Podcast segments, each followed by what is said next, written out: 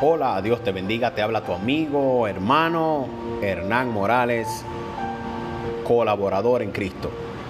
Qué bueno que estamos aquí por este medio una vez más, honrando la palabra y el nombre del Dios Todopoderoso.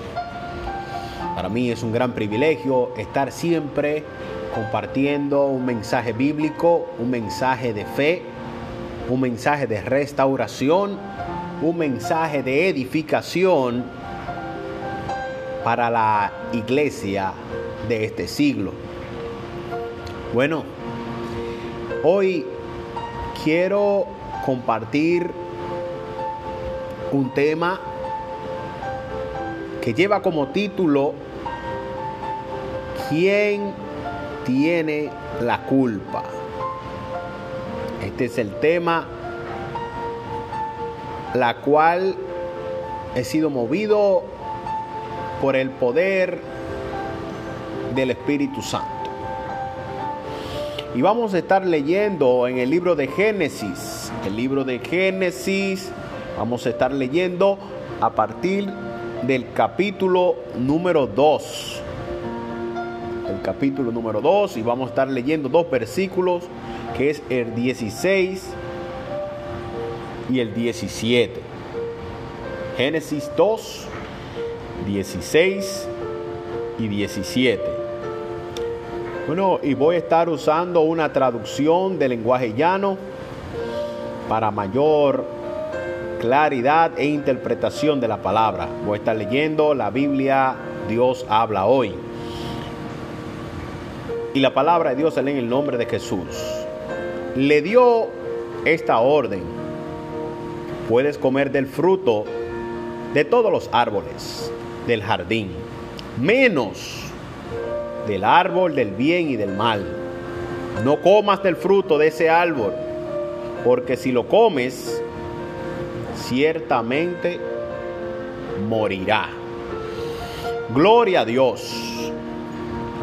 Primeramente, no puedo empezar este tema no puedo empezar su desarrollo sin definir lo que es la palabra culpa. Y en esta ocasión tengo tres definiciones de la misma. primera definición dice que es la falta cometida conscientemente, pero sin intención de perjudicar. Dice que es la responsabilidad que acarrea un acto realizado incorrectamente. Y como número tres, causa o motivo de un hecho que provoca un daño o perjuicio. Pero siguiendo con el tema, ¿qué es el perjuicio? El perjuicio es el daño moral o material causado por una cosa en valor de algo o en la salud, economía, bienestar o estimación moral de una persona. Ahora, buscando a la raíz de la psicología, es mi primera vez que veo que dicha rama tiene una definición o concepto apropiado acerca de una conducta del ser humano. Dice la psicología que es la culpa que la culpa es una acción u omisión que genera un sentimiento de responsabilidad por un daño. Cuando me refería primera vez que existía esta conexión, es porque siempre vemos unos ejemplos de diálogo en la psicología no razonable. Por ejemplo, para la psicología la homosexualidad son unos cromosomas que cruzan y que los genes no salen XX ni XY, etcétera, etcétera, etcétera. Eso es lo que dice la psicología. Cuando la culpa de la homosexualidad radica en los malos espíritus que se le transmiten a un ser humano. Eso no fue que el niño o la niña nació así, como dicen muchos. Eso es mucha mentira. Pero no quiero enfocarme en este tema porque esto va en otra predicación. Pude notar en estos días que las personas decían, pobres islámicos, por las catástrofes que hubo en aquel lugar. Pero voy a mencionar la última, y fue la de una grúa que cayó en el sitio que le llaman la Meca hace años atrás. Pero vaya sorpresa, por si acaso ustedes no lo sabían, que es la Meca. Eso es un lugar donde se reúnen la mayor parte de la nación islámica a adorar a su Dios. Otra catástrofe seguida a este fue el terremoto que pasó en Chile de, de 8.1 a la escala de Richter. Pero ¿qué pasó en tiempo atrás, antes que pasara este terremoto? Los gobernantes de aquella nación aprobaron la ley dándole permiso a que la gente, a que las mujeres, las damas, puedan abortar. Y estos son episodios que pasan, que si le sumamos lo de nuestra hermana isla, como son Puerto Rico y Haití, pudiera notar que no es que Dios se la coge con ellos, sino que hay un mandato en la Biblia, en Éxodo 21, que es el primer mandamiento que dice, no tendrás dioses ajenos en pos de mí. Acompañado del segundo mandamiento que dice, no te harás imágenes ni semejanza alguna, ni de lo que hay arriba en el cielo, ni de lo que hay abajo en la tierra. Y quise hacer este resumen para que usted comprenda de que el causante, bendito sea la gloria de Dios, de la mayoría de los hechos somos nosotros mismos los seres humanos porque tomamos una decisión muy contraria a la voluntad de Dios. Aleluya. Pero me gustaría hacer énfasis en el verso 5 de Éxodo. Y aquí quiero detenerme una vez más y quiero repetirlo otra vez porque existen muchas personas diciendo que de dónde nosotros los evangélicos, que de dónde sacamos el dicho que adorar el cuadro de alguien, de una virgen es malo. Que donde dice que el cuadro del corazón de Jesús es malo tenerlo. Pero si usted se va a ese capítulo, ese versículo, usted va a entender tengo para decirte que si en tu casa dura poco la felicidad, es porque algo está andando contrario a la voluntad de Dios. Es decir, en un, en un hogar no pueden haber dos dioses. Debe de existir uno solo. Segunda de Crónicas capítulo 15. Y quiero leerlo en la traducción viviente. Dice, luego el Espíritu de Dios vino sobre Azarías, hijo de Obed, y salió al encuentro del rey Asa. Cuando éste volvía de la batalla, escúcheme Asa, le gritó, Escuchen todos ustedes de Judá y de Benjamín. El Señor permanecerá con ustedes mientras ustedes permanezcan con Él. Alabanzo le cabaya. Cada vez que lo busquen, lo encontrarán.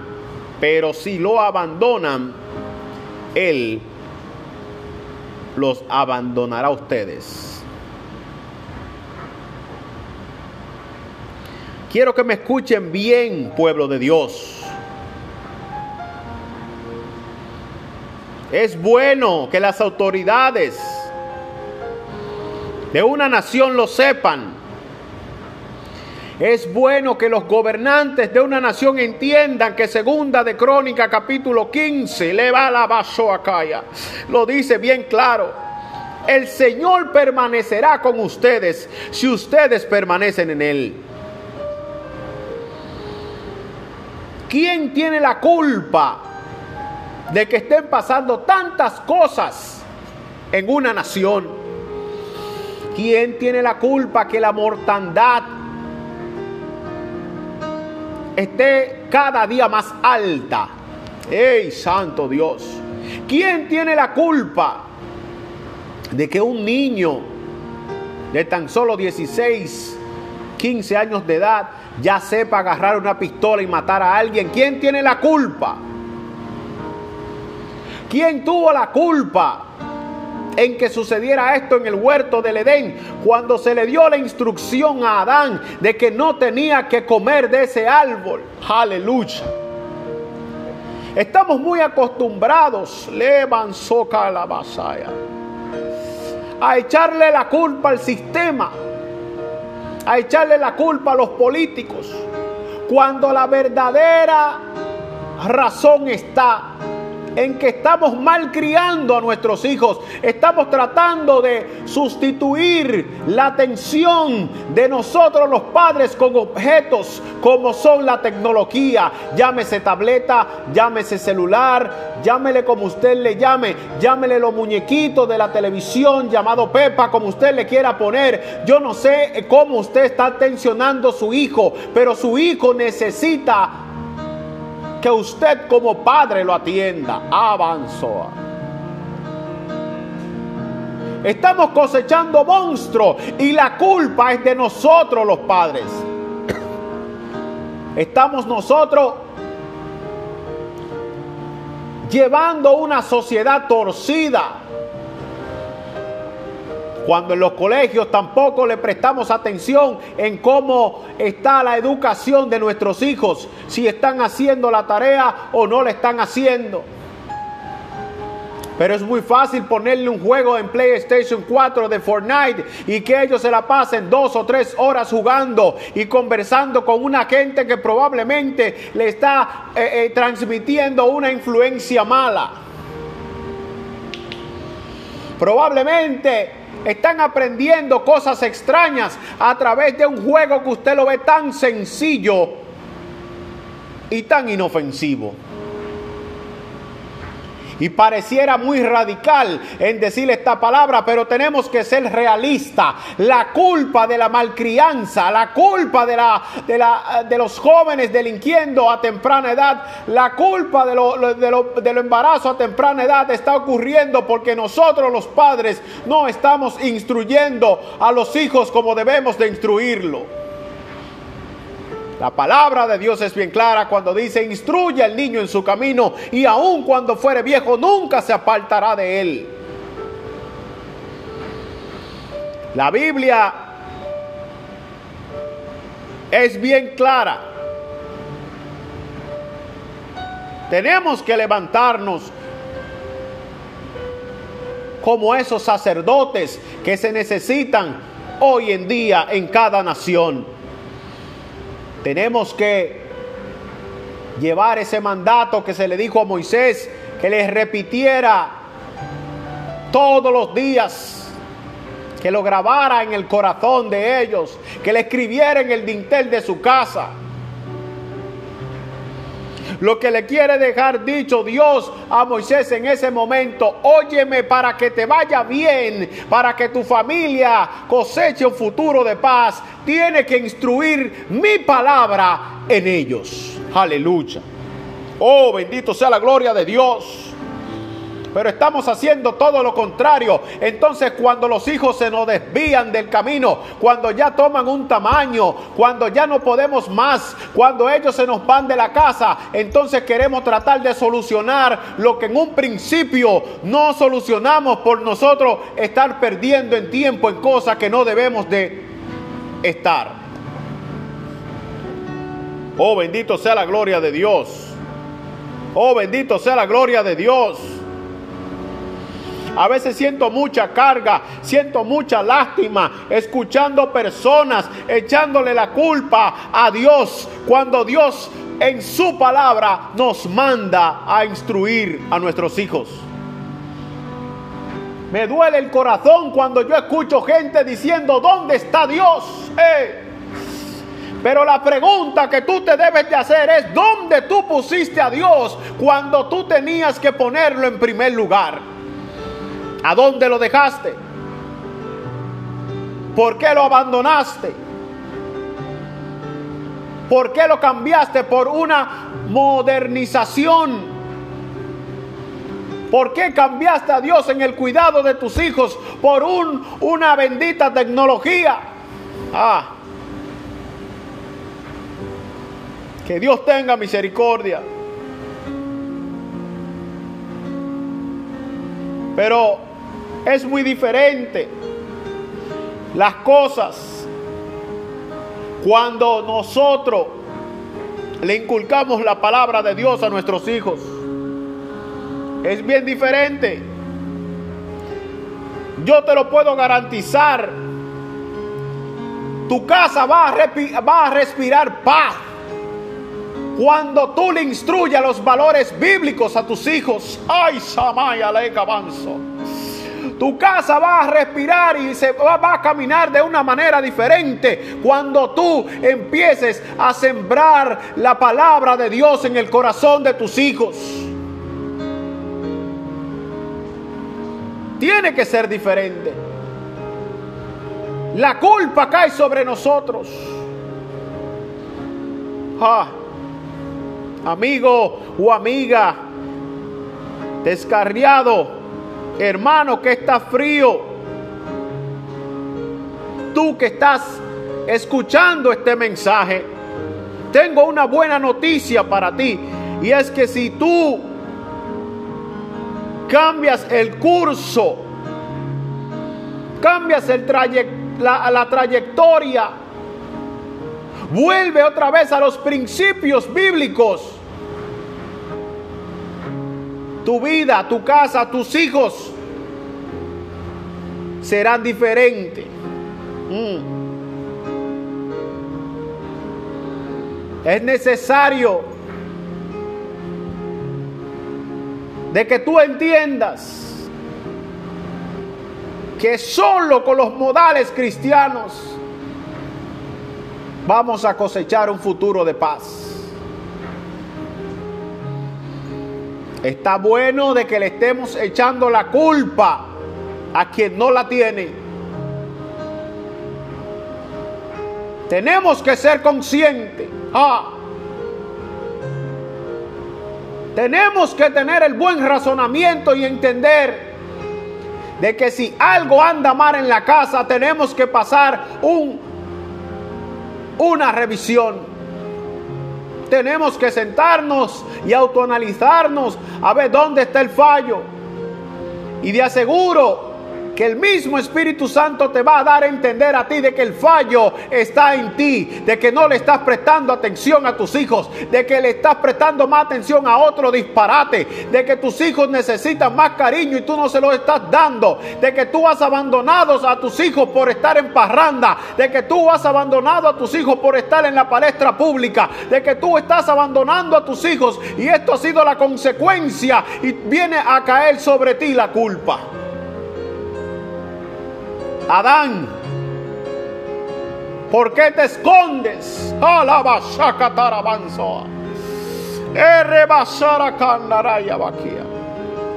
Adán, ¿por qué te escondes? Y su catalaya Amigo, ¿por qué te estás escondiendo? Ah, uh, ¿por qué te escondes? Sal Sal de ahí. Mm. Oh.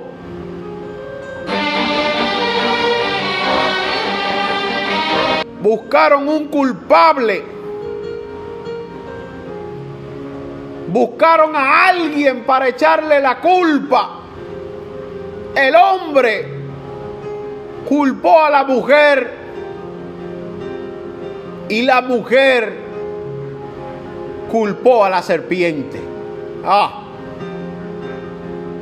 No estés buscando un culpable cuando tú sabes que a ti se te dio la orden y no la has cumplido. No estés buscando un segundo cuando tú sabes que por ti es que las cosas están caminando mal. No busques un culpable cuando tú sabes que no estás criando a tus hijos bien. No, ah, no busques un culpable cuando a ti se te dijo instruye a tu hijo en los caminos del Señor. No busques un culpable cuando la directora te llamó y te dijo tiene que prestarle más atención. No busques un culpable Oh, bendito sea la gloria de Dios. Uh. Eres tú, eres tú, eres tú. Ay, Shamareba Candarabasa. rey Abasa. Levántate, cambia tu curso, cambia tu trayectoria para que tu familia sea otra. Cambia. Ay, alabanzo.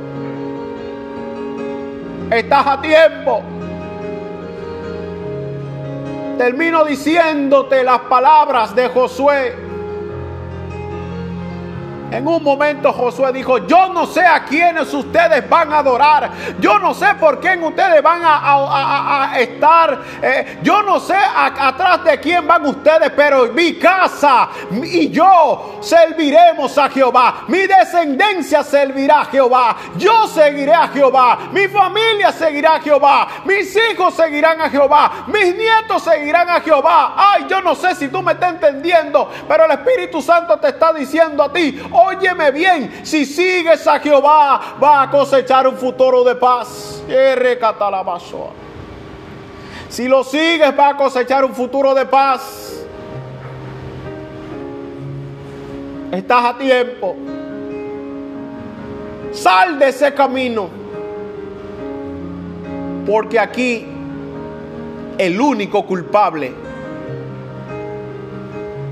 de esas catástrofes ha sido tú. Que Dios te bendiga, que Dios te guarde. Se despide tu amigo, hermano, colaborador en Cristo, Hernán Morales.